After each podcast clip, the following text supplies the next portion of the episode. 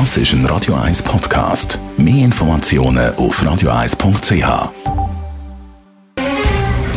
Der Finanztag auf Radio 1. Verstehen, was Menschen und den Markt bewegt. In Zusammenarbeit mit der Zürcher Privatbank Merki Baumann.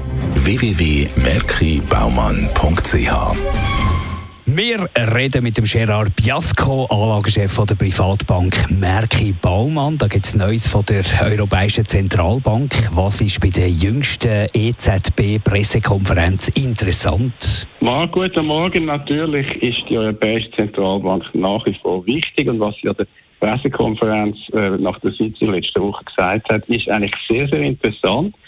Sie hat nämlich betont, dass die quantitative geldpolitische Lockerung weiterhin hoch bleiben wird, auch im zweiten Halbjahr über ähm, Schnitt wird bleiben, wo wir ja hatten, Anfang vom Jahr. Dort hat man ja eigentlich ein bisschen zu wenig QE oder quantitatives Easing, also geldpolitische Lockerung gemacht.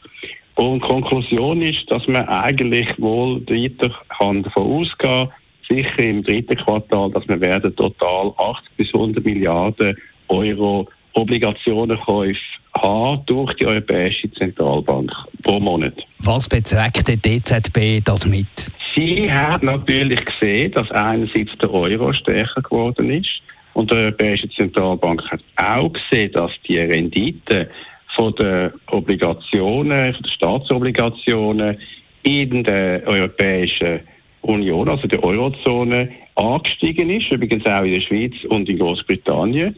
Und das nennt man die sogenannten Finanzierungsbedingungen. Und sie hat gesagt, sie möchte eigentlich nicht, dass die Finanzierungsbedingungen für die Wirtschaft zu teuer werden. Also sie möchte eigentlich den Anstieg von der Rendite ein bisschen bremsen. Sie möchte aber auch den Anstieg vom Euro ein bisschen bremsen. Sie möchte, dass die gesamten Finanzierungsbedingungen für die europäische Wirtschaft eigentlich weiterhin positiv wirken. Gibt es noch weitere News? Natürlich hat die EZB auch neue Prognosen herausgegeben für das Wirtschaftswachstum und für die Inflation. Die Inflationsprognose bis 2021 hat sie erhöht. Das ist natürlich kein Wunder nach den Preisanstieg, die wir gesehen haben auf den Rohstoffen und auf anderen Gütern. Sie hat sie aufgenommen, die Inflationsprognose für 2021 von 1,5 auf 1,9 Prozent.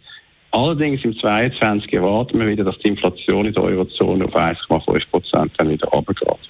Noch interessanter und natürlich viel wichtiger ist die neue Prognose von der EZB für das Wirtschaftswachstum von der Eurozone. Auch da gegenüber erhöht. Für das 21 rechnet sie neu vorher 4 Prozent jetzt mit 4,6 Prozent, bis 22 ist sogar 4,7 Prozent.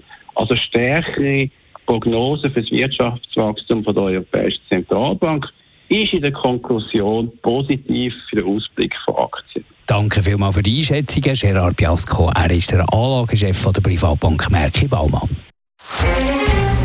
Der Finanztag gibt es auch als Podcast auf radioeis.ch. Präsentiert von der Zürcher Privatbank Merki Baumann. www.merkibaumann.ch